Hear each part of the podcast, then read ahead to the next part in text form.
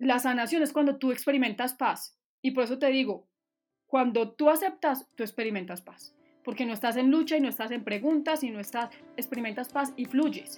Esa es la sanación, sentir paz en tu corazón y sentir que todo pasa milimétricamente perfecto. Hola, soy Esteban y esto es Tomémonos un cafecito, el podcast de la maleta liviana. Conversaciones informales de transformaciones espirituales.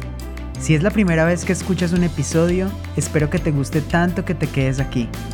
Puedes escucharlo en Apple Podcast, Spotify, Google Podcast, en nuestro canal de YouTube y en siete plataformas más. Búscalo siempre como Tomémonos un cafecito.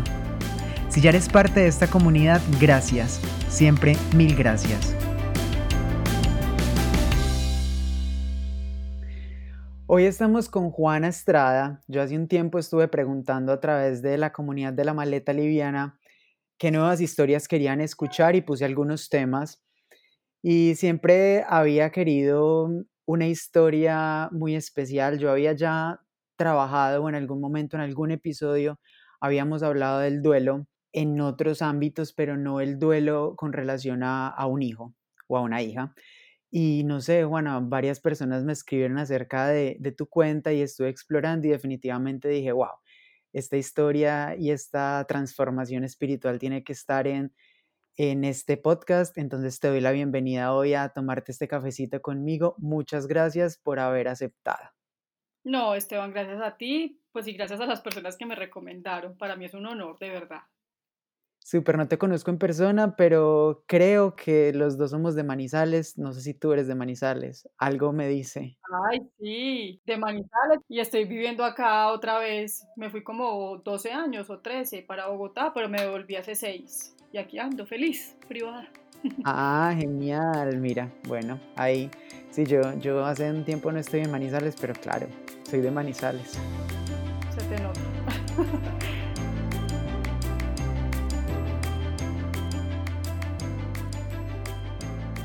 El objetivo de, esta conversación y este episodio que quiero grabar hoy contigo es básicamente poder llevar un mensaje, un mensaje de, de, esperanza a quienes puedan estar de pronto atravesando procesos de duelo y especialmente, como lo dijimos o como lo dije ahora, de hijos o de hijas que debe ser un duelo muchísimo más fuerte que, que otro tipo de duelos. Entonces yo antes de, de cualquier cosa, eh, pues primero quiero como expresarte que para mí obviamente tocar estos temas no es fácil independientemente del tiempo que haya pasado, eh, independiente que ya haya habido un proceso de curación, de sanación, lo que sea, pero pues creo que es un tema que hay que tomarlo con, pues con mucho respeto y de nuevo te agradezco mucho que hayas abierto las puertas de nuevo de tu vida para que muchas personas conozcan este mensaje. Yo te quería preguntar y quería que empezáramos un poquito, que me cuentes cómo era tu vida antes de Salomé. Uy, nadie me había hecho esa pregunta. Mi vida antes de Salomé. Mira, yo tenía una empresa con mi marido, eh, pues realmente era de él, pero como me enredé con él y me casé con él, terminó mía. Entonces, eh, una agencia digital. Cuando empecé el embarazo de Salomé, ya llevaba, Dios mío, se fue en el 2010 más o menos, no, pues llevamos 10 años con la empresa, yo ya estaba sola con la empresa, Julián ya estaba en otra parte, y muy, muy ejecutiva, muy, demasiado empeliculada con el trabajo, mucho. Em, pues tenía que sacar esa empresa adelante y, ya llevábamos dos quiebras, entonces, pero lo hacía con mucha pasión. Desde chiquita siempre pensé en tener mi propia empresa y prácticamente era mía, porque pues yo era la que hacía absolutamente todo y frente a muchos desafíos, porque en esa época digital, imagínate digital en el 2000, Sí. Abrimos como muchas puertas y no, yo muy concentrada en el trabajo, como te dije al principio, muy ejecutiva en ese tema. Yo fui una niña muy espiritual, digo niña porque fue desde que yo, pues no sé, ponte los 12 años o 13, siempre tuve que ver con este mundo espiritual. Solo me leí libros espirituales de, crecimiento personal y esas vainas, fui de misa diaria, o sea, siempre quise tener como esa conexión con la divinidad, digámoslo así. Pero claro, cuando uno sale de la universidad y se mete en estos temas de, del mundo corporativo, la verdad, sí hay cierta desconexión. Se pueden hacer las dos cosas al mismo tiempo, obvio, pero yo sí me desconecté, me desconecté mucho. Y eso es lo que te puedo resumir. Una relación muy larga con, con mi marido, que no era mi marido, apenas nos vinimos a casar en el 2010. Sí. Y Salomé vino a los dos meses de estar casados, eh, pues quedé en embarazo. Exactamente, ahí quería llegar y quería preguntarte cómo había iniciado todo este capítulo de Salomé en tu vida. Me estás contando ya que a los dos meses de estar pues casada llegó y cómo empezó todo. Pues como yo ya llevaba tanto tiempo con Julián, yo me casaba, era literal para tener hijos, era, siempre quise ser mamá, sin ser muy, muy cercana a los niños, no era una persona que jugara a los niños que fueran ajenos a los míos, nunca, pero sí fui muy maternal toda la vida. Entonces tenía eso muy claro en mi cabeza, me caso y, me quiero embarazar inmediatamente. Y lo logré, pero un año previo a la, a la llegada de mi hija, precisamente en la misma época, exactamente un año antes, cinco días antes de casarnos, Julián y yo eh, tuvimos la experiencia amarga de perder un amigo de Julián eh, de 30 y... ¿Cuántos años tenía? Más o menos 38 años. Y a mí esa experiencia me reconectó con lo que te decía ahorita, con ese mundo espiritual, porque me le pegué mucho a, la esposa de él. Acompañarla en ese duelo, pues yo nunca había tenido un duelo cercano, nunca se me había muerto nadie, además de, mi, de mis abuelos. Entonces no era, no era algo con lo que yo estuviera como familiarizada, pero la acompañé en ese duelo y creo que tuve un año de un caminar increíble a nivel espiritual, mucho, de entender un poquito la vida después de la muerte, de esa alma eterna, etc.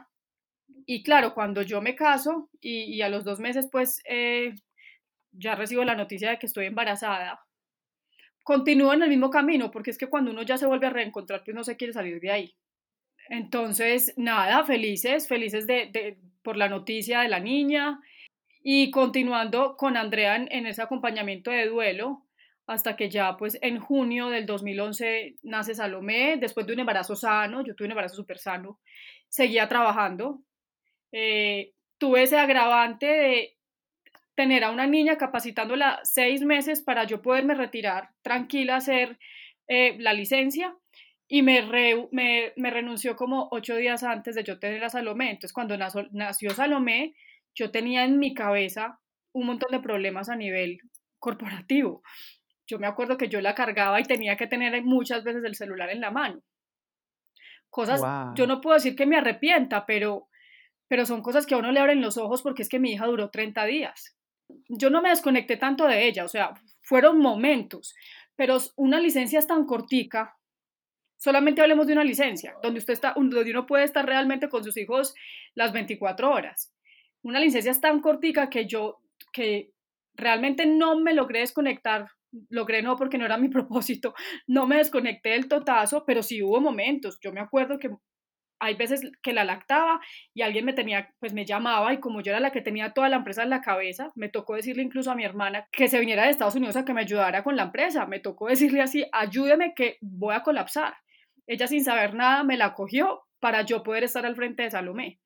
Eh, pero sí, son momentos que uno dice después, pucha, qué tristeza, cuando uno no le ve de verdad ese valor a las cosas importantes. Ahí todo debería pasar a un segundo plano y solamente el hijo de uno debería ser la prioridad. Pero me tocó vivirlo así. Claro. ¿Qué pasó en esos 30 días en los que Salomé nació y pues en el momento en que murió? Pues Esteban, nada, eh, yo tenía a la niña muy sana en mi casa, lamentablemente como a los, más o menos mi papá qué horas habrá presentado esa, esa tos, yo, creo que por a los 10 días, él empezó a presentar una tos y en esa época no, nunca nos hablaban a nosotros de los cuidados que hoy hablamos, entonces yo hasta hice un chiste que mi papá estaba en la casa tosiendo y le dije, siquiera fue aquí en mi casa, porque donde hubiera sido donde mi hermano, que ya tenía un hijo de un año, pues Marta lo hubiera sacado. Yo hice ese chiste, el, el, pez muere por la boca. Como quien dice tan exagerada la gente que tiene este tipo de cuidados. Obviamente mi papá le preguntó a los, al, médico tratante que, que si tenía que irse de la casa, le dijeron que no. y yo seguí con la niña en la casa, con unos tapabocas, pero pues en una enfermedad tan altísimamente contagiosa como una tosferina, pues un tapabocas no hace nada. Y ya como a los 23 días ella fue a presentar simplemente una tosecita y mi mamá pues por precaución me dijo vayámonos para donde el médico y fue cuando la niña ya estaba eh, pues con, con dificultad respiratoria y todo lo que se viene. Pero tuve esos 23 días con una conexión profunda con mi hija porque por cosas de la vida no tuve niñera por la noche ni por la mañana, o sea, solamente mi mamá estaba conmigo porque la quería disfrutar. Yo creo que uno siente en lo más profundo de su corazón o tiene una información muy clara de lo que hay del libro de uno, porque yo creo que uno tiene todo marcado. Entonces, yo sabiendo que tenía problemas en la empresa y todo, pude haber tenido más ayuda como para poder tener momentos de, de, mirar qué hacía con la empresa y todo, pero no, no lo quise hacer así, dije, no, por la noche yo me encargo de ella, es, es mi responsabilidad, no se la quiero como delegar a otras personas y yo no hago sino dar gracias por eso, porque imagínate Esteban, una niña que tuve en mis brazos 23 días, porque el resto fueron en UCI, imagínate yo cómo hubiera quedado si no hubiera tenido el contacto con ella como lo tuve. Le tomé mil fotos, tengo más de mil fotos, literal, mil, más de mil las tengo. Imagínate en 23 días mil fotos. Pero estoy muy agradecida con eso porque sí, de verdad, tuve una conexión con ella increíble hasta donde la pude tener. Wow. Eh, yo estuve mirando unos posts en Instagram, de hecho, en la cuenta de Salo Salva una Vida. Eh, los últimos tú documentaste muy bien como qué fue lo último que sucedió en ese mes y me impactó mucho la forma en la que cuentas el relato porque es muy emotivo. Y hubo partes específicas que me gustaron mucho y que quería como tocar contigo. En el momento en el que Salo estaba ya como muy, muy grave y que tú como que dijiste, yo ya suelto esto y ya se lo dejo a la divinidad, al creador, a Dios, como le queramos llamar. Tú dices algo que es que sentías que ella iba a tocar muchos corazones. ¿Cómo desglosamos ese concepto? O para las personas que hasta este momento están escuchando esta historia. Pues realmente no lo sentí, me lo dijeron. con, este, con, con este episodio que yo presencié con la amiga de nosotros, ¿te acuerdas que te conté que perdimos una amiga, cierto? Mm, empezamos a ir donde personas que canalizaran mensajes superiores, de los maestros, de los guías, como lo quieras llamar. Eh, son personas que canalizan mensajes de los ángeles, que tiran cartas angelicales o mediums, que por eso pues yo siento que tuve como tanto contacto durante ese año con este mundo pues espiritual. Y en una de esas canalizaciones, que precisamente pues no fue para mí, sino que Julián, mi esposo, quiso ir donde, donde una de ellas. Lo acompañé y en e, yo, yo estaba embarazada de Salomé, tenía seis meses de embarazo. Y me acuerdo que Patricia dijo como, a mí se me, o sea, se me paran los pelos porque siento que esta niña va a tener una misión muy grande, que mucha gente la va a querer conocer y eso, que precisamente iba a mover muchos corazones y yo pues sacaba pecho porque no tenía ni idea, no sabía por dónde era la misión de ella, pero decía, wow, ¿qué es lo que va a venir a, qué es lo que va a, venir a hacer? ¿Cuál será su propósito? Ajá. Un propósito que no es lo que queremos humanamente hablando, pero pues se cumplió. Claro, se, se, cumplió de la forma que no, posiblemente no nadie va a creer, pero... efectivamente. Es probable que esté tocando muchísimos corazones, lo está haciendo. Así es, gracias a Dios. Y, y yo, el día, el día que ella se fue, antes de, de, recibir esa llamada, yo me pegué a oír esa canalización y por allá me quedaban como esos rasgos de, de esperanza, ay no, si va a vivir, porque mire lo que me están diciendo acá.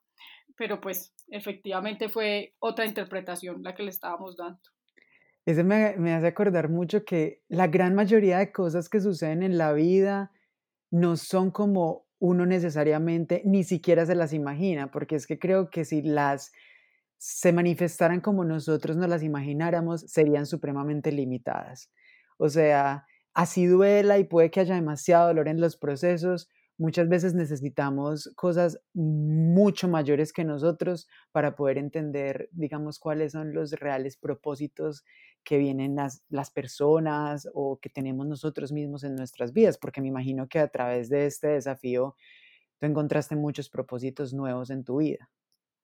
Completamente, lo has dicho divino, que sería muy limitado si fuera solamente con la conciencia nuestra. Tienes toda la razón. Definitivamente, ese es el problema, entre comillas, en el que nos enfrentamos todos los seres humanos todo el tiempo cuando caminamos, porque cuando caminamos sin esa certeza de que desde arriba nos están guiando, pues todo el tiempo estamos en esa incertidumbre y en esa no confianza de no, no, no me va a pasar lo que yo quiero. Y realmente uno no necesita en esta vida experimentar lo que uno quiere, sino lo que necesita. Desafortunadamente hablando terrenalmente, pero es así. No quiero entrar como mucho en los detalles de lo que sucedió porque ustedes pueden ir a leer los posts. Digamos que este no es el objetivo del episodio, pero sí una parte también de uno de los posts que me gustó mucho en el momento que a ti te dijeron que Salu se había muerto y que tú llegaste a, a verla. Tú dices que en ese momento ya sentías y percibiste que ya su alma no estaba ahí, o sea, que estaba su cuerpo, pero que su alma no estaba. Eso me, me, me, hizo pensar y decir como que, wow, eres una mujer muy sensitiva, muy intuitiva, pero yo quiero hacerte una pregunta que puede sonar muy lógica, pero que quiero escuchar como tú qué piensas. Para ti, ¿qué es el alma? Uy, qué pregunta tan evolucionada, tan complicada. Yo creo que somos energía, Esteban. Yo creo que el alma es esa energía nuestra que es finalmente la proyección de la divinidad. Yo creo que es que la divinidad, pongámoslo así, como una luz tan grande y tan sublime, que nosotros somos como chispas que hacemos parte de esa luz. Somos energía, somos energía. Y eso se ve tan palpable, Esteban, en un cuerpo cuando está sin vida, es que es impresionante. Hasta que uno no ve un cuerpo sin vida no se da cuenta. Yo apenas miré a mi hija, yo dije, esto es una porcelana. Es como estar mirando un muñeco. Es que tú ves a una persona dormida y tú sabes que ahí hay algo. Está dormida. Pero cuando no hay alma ahí, es impresionante. Es impresionante cómo se ve. Y ahí entendí yo definitivamente, pues voy a decir una cosa muy fuerte, pero qué bueno que toda persona se pudiera enfrentar a ver un cuerpo sin vida. Porque ahí se da cuenta que nosotros sí somos más que un cuerpo. Somos un alma, definitivamente. Y ahí, ahí fue cuando yo me trasladé y dije, pues mi hija tiene que estar al lado mío porque aquí ya no está. Y obviamente como ser humano ese desapego de un cuerpo es muy difícil, muy, somos humanos, obvio, necesitamos el contacto, etc. Pero se hace mucho más fácil, menos difícil, pongámoslo así. Se hace menos difícil apegarnos a ese cuerpo y entender que simplemente trascendió. Wow, qué lindo, muchas gracias. Algo que te quería preguntar es, normalmente en este tipo de situaciones podemos llegar a percibir y a tener muchas culpas dependiendo cómo hayan sucedido las, las circunstancias. ¿Tú en algún momento del proceso sentiste culpa con Dios, eh, sentiste culpa con tu papá, con los médicos, pues con el proceso en general o digamos que tú proceso espiritual te había ayudado a entender que esto es parte de un plan mayor y que era como era? Ahí lo dijiste a lo último. Siempre pensé que, y siempre he pensado, que todo está enmarcado en un plan superior y culpas, y creo que eso fue lo que a mí me ayudó en un porcentaje muy grande a que mi duelo fuera tan sano, porque cuando hay culpas es muy difícil evolucionar pero yo no tuve culpa de absolutamente nada, yo no sentí culpa por nadie, nunca culpé a mi papá. Eh, mi papá me dijo una palabra muy linda cuando, una frase cuando yo llegué a verlo después de que ya, ya la niña se había ido, que estaba asustada, realmente yo sabiendo la espiritualidad de mi papá, porque es un hombre completamente espiritual, es increíble. Yo sabiendo quién era, así todo me, me, dio susto irle a ver la cara como si mi papá me fuera a mostrar algo también de culpa en su, en su cara. Pero finalmente cuando lo vi, me abrió, pues estaba detrás ahí de la puerta cuando yo estaba entrando donde mis hermanos, me abrazó y me dijo, mija, por algo me tocó a mí. Y tiene toda la razón, por algo le tocó a él, porque es una persona tan espiritual que jamás iba a sentir una culpa. Esto le pasa, digamos, a los papás de Julián y no los hubiera dejado vivir la culpa. porque se la meten. O me pasa a mí y quién sabe yo qué estaría diciendo por no haber oído que, porque en mi, en mi, época no me tocó, pero por ejemplo, por no haberle oído las recomendaciones a mi hermano. Es muy fácil meterse culpas, es porque el ser humano necesita la mente, necesita estar todo el tiempo en drama. Entonces la forma más fácil de conseguir drama es a quién le echo la culpa de este suceso. A mí, al de arriba, al del frente, al que sea. Y no la tuve. Yo lo que digo mucho en los talleres de duelo que yo hago es, por favor, dejen de juzgar sus decisiones pasadas con la sabiduría del hoy. Esa frase es divina, porque es que, ¿quién va a saber lo que le va a pasar por Dios? Nadie. Todos, todos terminaríamos siempre tomando decisiones distintas si fuéramos a saber lo que pasaría, pero es que esa no es la realidad. Y hay que entender que las decisiones que tomamos y cómo nos comportamos en un momento determinado es porque es lo que tenemos en ese momento, son los recursos que tenemos en ese instante, es la información que hay. Entonces, la, culpa, no, bendito sea mi Dios, la culpa lo que hace es meternos en una coraza, en hoyo, en un hoyo negro que no nos deja evolucionar. Entonces no la tuve, gracias a Dios, Esteban. Nunca. Sí, no nos permite tampoco asumir responsabilidad y creo que también reconocer y, y creo que el proceso de duelo también es un poco el asumir la responsabilidad y, lo que tú dices es completamente cierto. Hice lo que pude con lo que tenía en mis manos y los recursos que tenía en ese momento, de conciencia, de espiritualidad, de emoción, lo que sea. Exactamente, tienes toda la razón. Juana, ¿consideras que este es el mayor desafío que has atravesado en tu vida? El mayor. No, creo que me estoy enfrentando a uno mayor ahora que ya sobrepasé creo que el 80%, pero me quedan muchas luces que, que no son luces, son más bien, eso no, es, eso no es una luz iluminada, es una luz negra. Em, me queda un desafío muy grande que es el miedo de perder a mis hijos. Es, en ese miedo me enfrenté el año pasado y fue, sí puedo decir que me ha dolido más que perder a mi hija. Muy duro, Esteban. Dios mío. Por eso he trabajado mucho en la ansiedad y estoy ayudando a personas precisamente en eso, porque ya no estoy en el miedo paralizante que no te deja vivir, porque literal no te deja vivir. Yo me levantaba llorando, me levantaba temblando, tenía todo el tiempo un dolor y una presión en el pecho, dejé de sentir la espalda, o sea, yo me pasaba la mano y no había espalda, no sentía absolutamente nada, como cuando tú pierdes un nervio. Los dolores en la espalda no me dejaban, además de no sentirla, tenía dolor. Uy, no, yo atravesé, fueron cuatro o cinco meses muy duros, Esteban, muy duros porque además me, me alejé, me desconecté de mi hijo, porque el miedo era con, con Salomón y me desconecté muy feo porque del miedo de mirarlo no lo quería ver.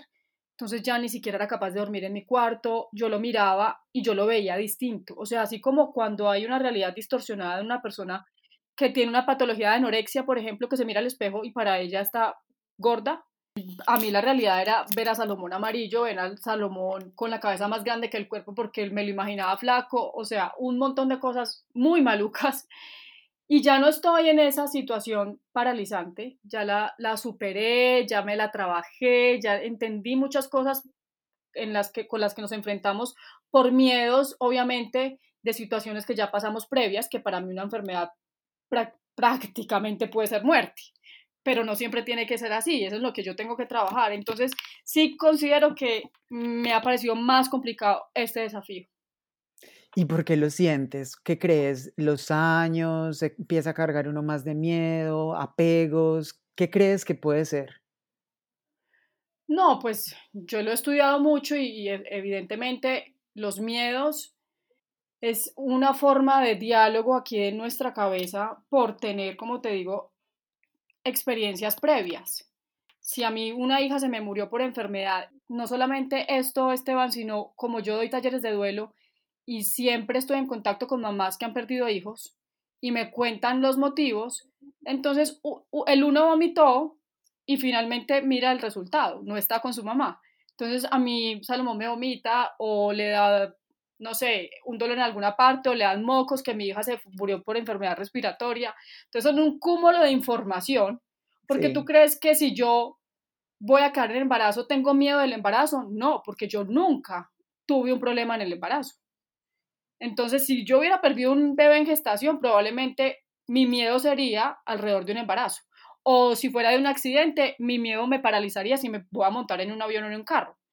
Pero el mío es por enfermedad y es obviamente por una experiencia pasada. Sí, claro. Pero también se enfrenta uno con la intuición, con esa lucha, ¿esto es un miedo o a mí me están avisando algo? Que eso nunca lo voy a saber. Pero tengo que empezar a callar las voces que me están saboteando todo el tiempo. Eso es un trabajo, pucha, eso sí es un trabajo espiritual, porque hay que estar conscientes el 100% del tiempo de todos los pensamientos que tenemos minuto a minuto para poder trabajarlos y gestionarlos y minimizarlos. Total, te entiendo completamente. Todos tenemos esa vocecita ahí hmm. gritándonos duro. ¿Tú sientes que tu mayor potencial se ha desarrollado a partir de el desafío después de la muerte de Salo y en, y en este momento con este desafío que estás experimentando con tu hijo? Sí, claro. A mí el propósito de vida puedo decir que se iluminó, porque finalmente uno lo tiene adentro. Yo creo que simplemente lo enciende uno y lo que pasa es que los, los dolores a los que nos enfrentamos en la vida, entre más fuertes sean, es más rápido el camino para llegar a la espiritualidad. Creo que es un, un pacto que hacemos previamente antes de llegar aquí y unos los escogemos más dolorosos que otros, pues porque sí perder un hijo sí es desgarrador, no te voy a decir que no, pero sí es la forma más rápida de uno encontrar su propósito. Así que yo por eso lo abrazo y le doy la bienvenida y es lo más fortalecedor que me ha pasado. Y sí, creo que ahí está mi, mi potencial. Probablemente tengo mucho más, como todos, como todos los humanos. Claro. Pero sí creo que estoy en mi camino porque lo hago todos los días con el amor y la pasión del mundo.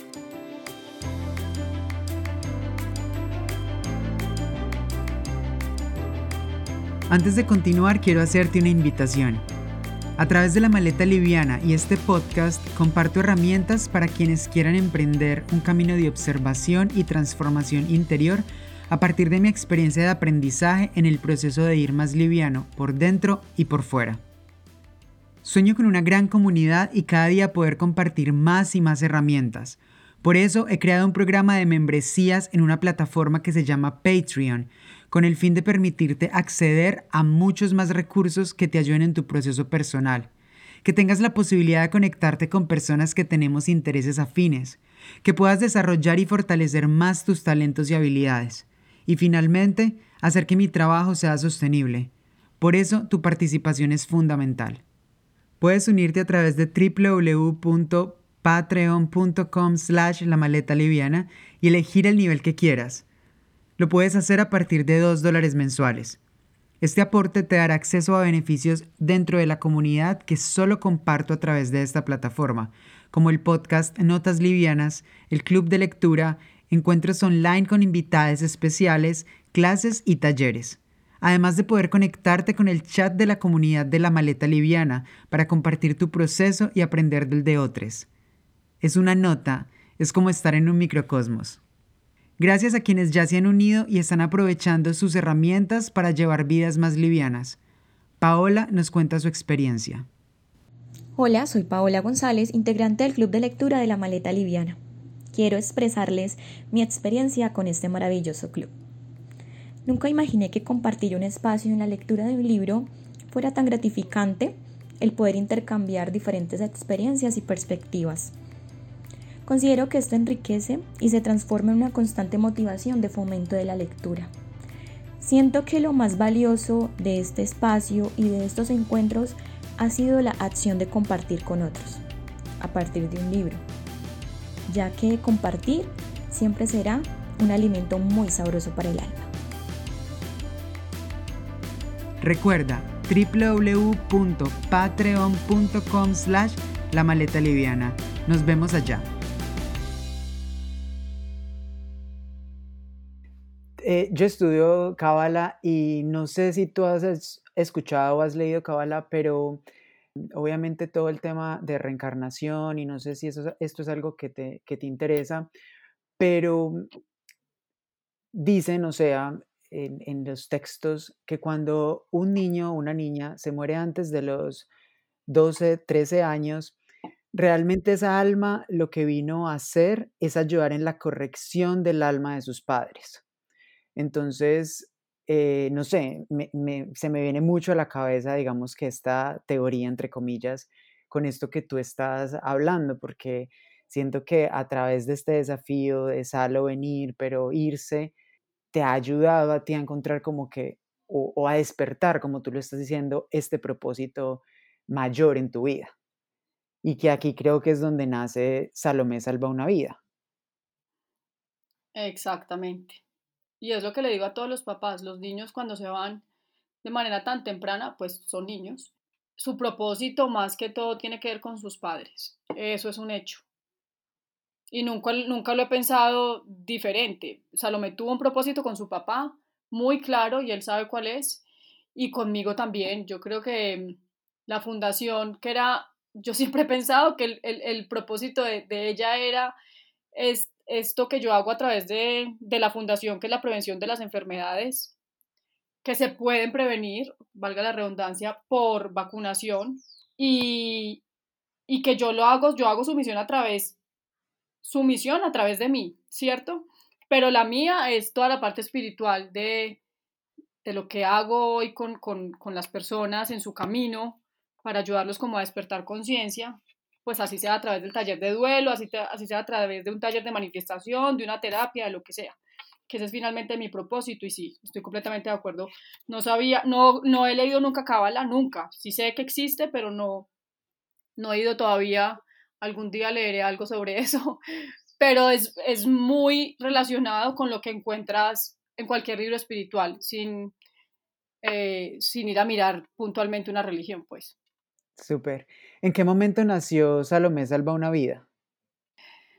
Como fundación, o sea, nosotros queríamos ser inicialmente campaña, hacer campaña de prevención por enfermedad, puntualmente por la tosferina. Pero como nos dimos cuenta que la vacuna era tan costosa, imagínate una vacuna, en esa época costaba 80 mil pesos, hace 8 años. Y eso es muy costoso para una familia que no tiene recursos, que se puede ganar un mínimo, por ejemplo. Entonces lo que hicimos fue tomar la decisión de volvernos fundación para recaudar eh, recursos y así ir haciendo jornadas eventuales de vacunación para esa gente, para que no, quienes no pudieran tener acceso a esa vacuna. Y por eso nos volvimos fundación.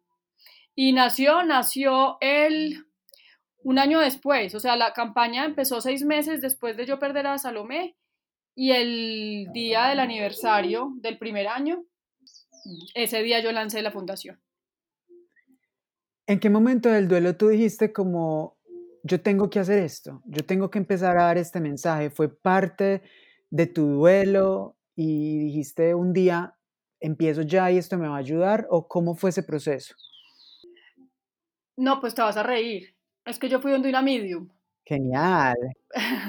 Se llama Patricia de Los Ángeles. Cuando yo fui donde Patricia de Los Ángeles, un mes después más o menos de irse la niña, yo recibí muchos mensajes de Salomé con una exactitud, claridad, etcétera, que más, más me acercaba a mí con esa creencia de definitivamente ellos están al lado de uno.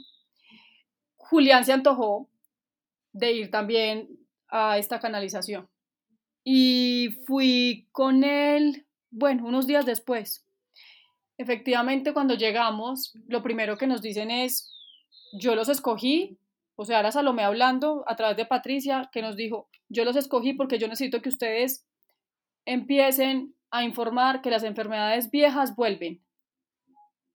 Eso parecía una, una profecía de Nostradamus, te lo juro. Eh, fue muy largo el texto, yo lo copié porque hablaba de cómo venían de nuevo los gérmenes, las bacterias, no sé qué, por dónde pasaban eh, para volver a reemerger, porque ya había enfermedades erradicadas o por lo menos muy controladas. Y mira, por ejemplo, lo que está pasando con el sarampión, por ejemplo.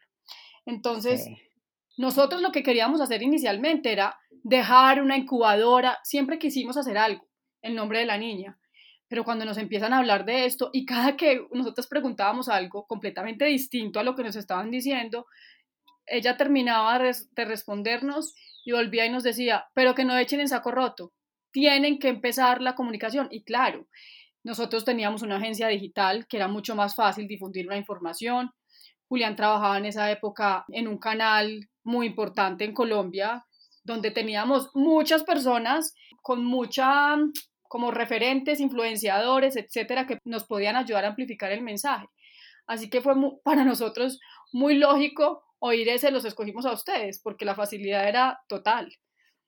Así que eso fue como los dos meses que recibimos la, esa canalización y, y ya como en, fue en diciembre, fue creo que en diciembre que yo decidí ya empezar con la campaña. Súper, felicitaciones. O sea que no fue una cosa que me surgió a mí.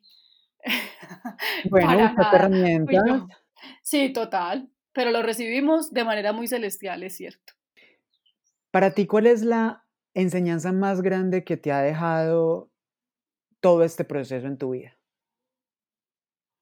La enseñanza más grande, ay, Dios mío, hay tantas, pero yo creo que la aceptación. Esteban, si uno no acepta lo que le pasa en la vida, ahí es cuando viene la lucha, las depresiones, la gente frustrada, la gente triste, o sea, todas las emociones densas que tú te imagines vienen por una falta de aceptación. Si uno todo el tiempo está preguntándose por qué me está pasando esto a mí, pues a uno nadie le va a responder eso. Nadie va a bajar de arriba a decirle, a usted le está pasando esto por esto. No, yo creo que es una certeza de, de verdad creer que tenemos a una energía más grande que nosotros mismos que nos está guiando y que este paréntesis de esta vida terrenal es para nosotros tener un crecimiento a nivel de alma, evolucionar y que todas las circunstancias que nos estén pasando externas, de la manera como nosotros la, la miremos, que ahí es donde viene el, libre albedrío, viene de ahí, de yo cómo voy a enfrentar lo que me está pasando, cómo lo voy a ver, porque es que finalmente es de perspectiva. Y si yo lo acepto como es la voluntad de Dios y es la que yo necesito vivir, se experimenta como una libertad, Esteban, que, que solamente lo que, los que hemos pasado por aquí entendemos de verdad. A qué me estoy refiriendo con libertad, porque es una, pucha, es como una entrega, es una entrega total de yo voy a experimentar lo que me toca experimentar en esta tierra, entendiendo que es la voluntad, es la voluntad de arriba, y eso definitivamente le quita cualquier, ¿cómo se dice?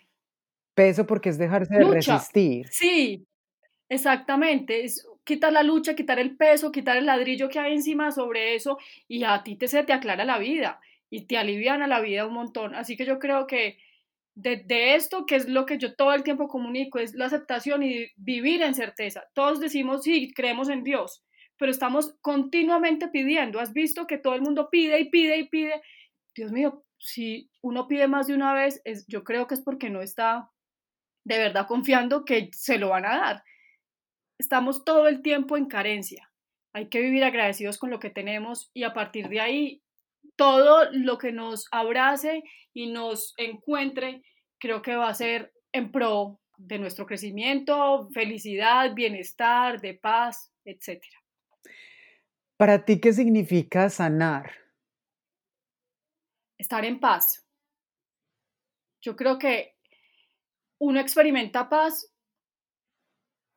A ver, te lo voy a decir muy, muy concreto respecto a un duelo porque las mamás que han perdido hijos, y tú me dijiste, como yo no solamente doy duelos a personas que han perdido hijos, sino cualquier ser querido, pero tú me dijiste esto es más para padres, entonces lo voy a decir aquí muy claro. Los padres que pierden hijos, nos hemos levantado con esa creencia que esto no se supera, Esteban. Y ahí ya nos limitaron a todos y nos pusieron una etiqueta gigante, tan injusta de creer que esto nos tiene que doler toda la vida. Y yo empecé hablar en mi blog y donde hablaba a decir el duelo eterno de una madre. Y me di cuenta que esto no es eterno, Esteban. Porque llega un momento en que uno experimenta sanación. Quien lo quiera experimentar. Porque habrá personas que viven su vida en duelo. Y eso es, Dios mío, eso es desgarrador. O sea, ¿cómo hace uno para vivir con dolor todos los días de su vida? Así que la sanación es cuando tú experimentas paz. Y por eso te digo, Cuando tú aceptas, tú experimentas paz, porque no estás en lucha y no estás en preguntas y no estás, experimentas paz y fluyes. Esa es la sanación, sentir paz en tu corazón y sentir que todo pasa milimétricamente perfecto. Creo que ahí está la sanación. Wow, qué lindo. Juana, ¿qué extrañas de la Juana antes de Salo y qué admiras de la Juana después de Salo? Qué extraño de la otra Juana. Esteban, fue pucha, creo que nada. Porque, claro, esto me pasa antes de ser mamá y después de ser mamá. Cuando uno ya es mamá, uno que sí extraña sus tiempos con uno mismo más largos, porque yo ahora siento que los tengo, son muy corticos. con niños chiquitos son muy cortos, pero, pero antes me encantaba la fiesta y enrumbarme y tomarme, y tomarme los tragos, etc. Ahorita de vez en cuando lo puedo hacer, pero ya no me puedo tomar unos tragos largos porque me muero del guayabo. Entonces, que yo extrañe de pronto esos tiempos de tranquilidad, pero, pero es que eso es realmente, yo creo que eso ni siquiera aplica porque hay días en que uno puede tomar una decisión, mamá, me cuida a los niños dos días y va uno, se los deja y uno no es uno. es uno extrañando a los muchachitos y extraña la bulla y no aprovecha ese minuto que siempre ha extrañado para estar con uno mismo, tampoco lo aprovecha. Entonces, pongamos, respondamos que no extraño nada, la verdad. Bueno, ¿y qué admiras de la Juana después de Salo? Que admiro eh, mi paz, la paz que yo tengo constantemente, que la perdí el año pasado con lo que te conté, la perdí, pero la volví a recuperar. O sea, todos vamos a tener en la vida momentos de montaña rusa donde estamos muy bien y otros momentos donde no tanto, pero creo que el punto es volvernos a parar. Y yo experimento paz desde hace mucho tiempo, Esteban, una paz, una tranquilidad que yo siento que no es que a mí no me vayan a doler las cosas, porque me imagino que si yo vuelvo a perder otro ser querido, mis papás, mis hermanos, alguien cercano, mi marido, etcétera, experimentaré dolor, experimentaré tristeza, pero yo creo que a mí la paz, para que me la arrebaten, bendito sea mi Dios, pero tengo la certeza de que no. Y eso es lo que agradezco todos los días de mi vida, sentir la paz que siento ahorita y poderle transmitir paz a una persona que está perturbada por algo que esté viviendo en esta vida. Eso es lo que más admiro hoy de esta nueva versión. Qué admirable. Oye, ¿cómo enfrentas tus miedos? Los miedos, ¿cómo los enfrento yo? Enfrentándolos. Así de sencillo. Hay una frase que dice, corre tras tus miedos y verás cómo ellos salen corriendo. Los miedos, simplemente hay que pararles bolas. Yo creo que el miedo tiene una función importantísima. Miedo hay que tener en la vida, Esteban. El miedo hay que tener. Lo que hay que hacer, hay que observarlo todo el día, qué es lo que nos está diciendo la mente, esas voces, y estar muy, muy conscientes de si el miedo es de un pasado, que normalmente es de una experiencia pasada, o miedo a un futuro que nosotros predecimos de manera catastrófica. ¿Y por qué, por qué lo predecimos de manera catastrófica? Por cosas que ya nos pasaron. Entonces, te voy a poner el ejemplo. Mi miedo a perder un hijo, que es en un futuro, si yo lo observo bien, es porque yo ya perdí uno. Entonces, hay que estar en presente y observando ese diálogo y siempre identificando, identificando eso. Eso no me está pasando en este momento. Es de un pasado o es de un, futuro, de, un futuro que no me ha pasado y lo miro a los ojos y lo abrazo. Y si tengo recursos para enfrentar ese miedo, es lo que tengo que utilizar. Tenemos que enfrentar los recursos. Eh, recursos de, voy a volver al mismo ejemplo. Entonces, si a mí me da miedo que mi hijo se me enferme o pienso que está enfermo, ¿cuál es mi recurso? llevarlo al médico. Es el único que tengo. Obviamente, la buena alimentación, los buenos hábitos, etc. Pero, ¿qué más recursos tengo ahí? Si yo no tengo más recursos, ¿yo qué tengo que hacer? Confiar.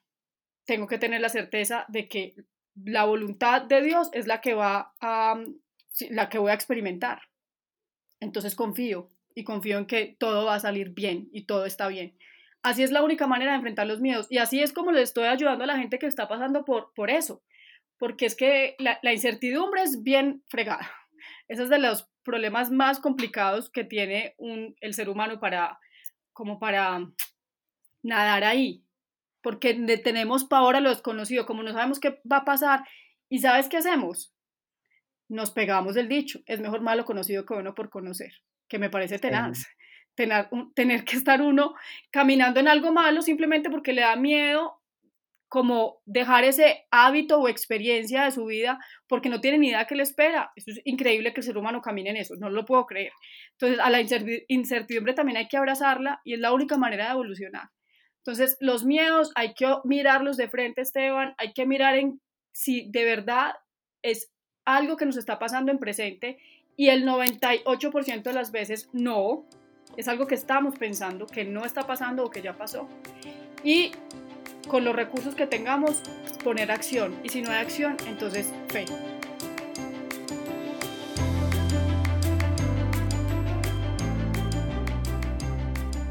Hemos llegado a una sección que yo le llamo el chismógrafo y son preguntas rápidas de respuestas rápidas. ¿Listo? Bendito, hágale pues. Entonces, ¿llevas una vida liviana? Sí. ¿Para ti qué es la espiritualidad? Conciencia constante. ¿Tu mejor herramienta espiritual? La conciencia. ¿Qué le dirías a la Juana de hace nueve años? Que confíe. ¿Para ti qué es la felicidad? Mm, aceptación. Y cuéntanos el mejor consejo que te hayan dado. Ay, juepucha. Esteban, auxilio, el mejor consejo. Piensa tranquila. Que me hayan dado el mejor consejo. Si va a dar otra oportunidad, empiece de cero. Muchas gracias. Para terminar este capítulo tan interesante, maravilloso, tan revelador, Juana, ¿qué le dirías a alguien que está atravesando por un proceso de duelo? Bueno, eh, primero, que se reconozcan, que se consientan, porque como la palabra lo dice, uno duele. En duelo uno duele, le duele todo, le duele la energía, le duele el alma, le duele el cuerpo, todo le duele. Y así como le damos atención a un niño que está llorando o a un amigo que está pasando por un momento no tan bueno, nosotros también nos tenemos que dar atención a nosotros mismos. Darse sus momentos de liberar todas las emociones porque lo que puede pasar de, durante el duelo y post duelo es somatizar. Si nosotros no dejamos que las emociones eh, salgan de nosotros, podemos enfermarnos. Entonces, buscar eco. Y no estoy hablando de un psiquiatra. O sea, claro, existen los psiquiatras y si a ustedes les resuena, hay que ir donde un psiquiatra, pero estoy hablando desde un amigo. Siempre estar acompañados para que nosotros podamos expresar todo lo que tengamos que expresar alrededor del duelo y empezar a navegar en la aceptación, empezar a decir que esto pasó milimétricamente perfecto porque mi alma lo necesita. Yo sé que podemos generar demasiada resistencia al decir, yo cómo voy a necesitar esto, imposible que yo necesite este dolor, pero sí, eh, lo necesitamos para evolucionar, y nos vamos a dar cuenta de eso durante la vida. En el camino nos damos cuenta de nuestro propósito o el propósito de esa circunstancia que experimentamos. Y al final entender que nosotros pactamos acuerdos con estas almas con las que venimos y obviamente mucho más con la que decidimos vivir la separación, la separación a través de la muerte, que es uno de los aprendizajes más densos pero que nos llevan como, nos hacen un salto ahí cuántico para encontrarnos con Dios, que es como la conciencia, como sentirnos en unidad. Y cuando aceptamos esto, nos alivianamos, dejamos la lucha, experimentamos paz y libertad. Yo creo que eso es lo que les puedo decir a ellos en este momento. Muchas, muchas gracias por esas palabras tan lindas, tan esperanzadoras, tan llenas de luz, que pueden ser simplemente una cobija, una ropa para, para alguien que pueda estar atravesando por una situación tan difícil. Porfa, déjanos tus redes para alguien que quiera de pronto asistir a uno de tus talleres, donde te pueden encontrar. Déjanos, porfa, toda esa información. Eh, mira, tengo Instagram, que es realmente el que estoy 24/7 ahí metida. Eh, es arroba salo salva una vida, una con el número uno, arroba salo salva una vida. Eh, respondo todos los mensajes internos, así que por ahí me pueden contactar. En el link de Instagram también están los talleres que dicto, las terapias individuales también que hago. Tengo Facebook, Salomé Salva una Vida, así si todo es con la palabra Salomé Salva una Vida. Y tengo YouTube, que lo pueden encontrar o Salomé Salva una Vida, pero ahí solamente encuentran videos respecto a tosferina, aquí no encuentran nada de duelo. YouTube tengo otro que se llama Almaterapia. En Almaterapia si pueden ver algunos videos que subí desde hace prácticamente un mes, que apenas voy a empezar con ese canal, pero ahí hay unas clases muy bonitas a nivel espiritual. Hay seis clases, siete clases sobre duelo, sobre crisis, sobre caos, sobre incertidumbre. Bueno, encuentran varias cositas que sé que les puede ayudar. Genial, bueno, ya saben que ahí tienen muchísimos recursos para seguir a, a Juana. Eres un sol, de nuevo mil, mil gracias por haber aceptado la invitación a tomarte este cafecito con nosotros. Y pues nada, te mando un abrazote y muchas gracias de nuevo.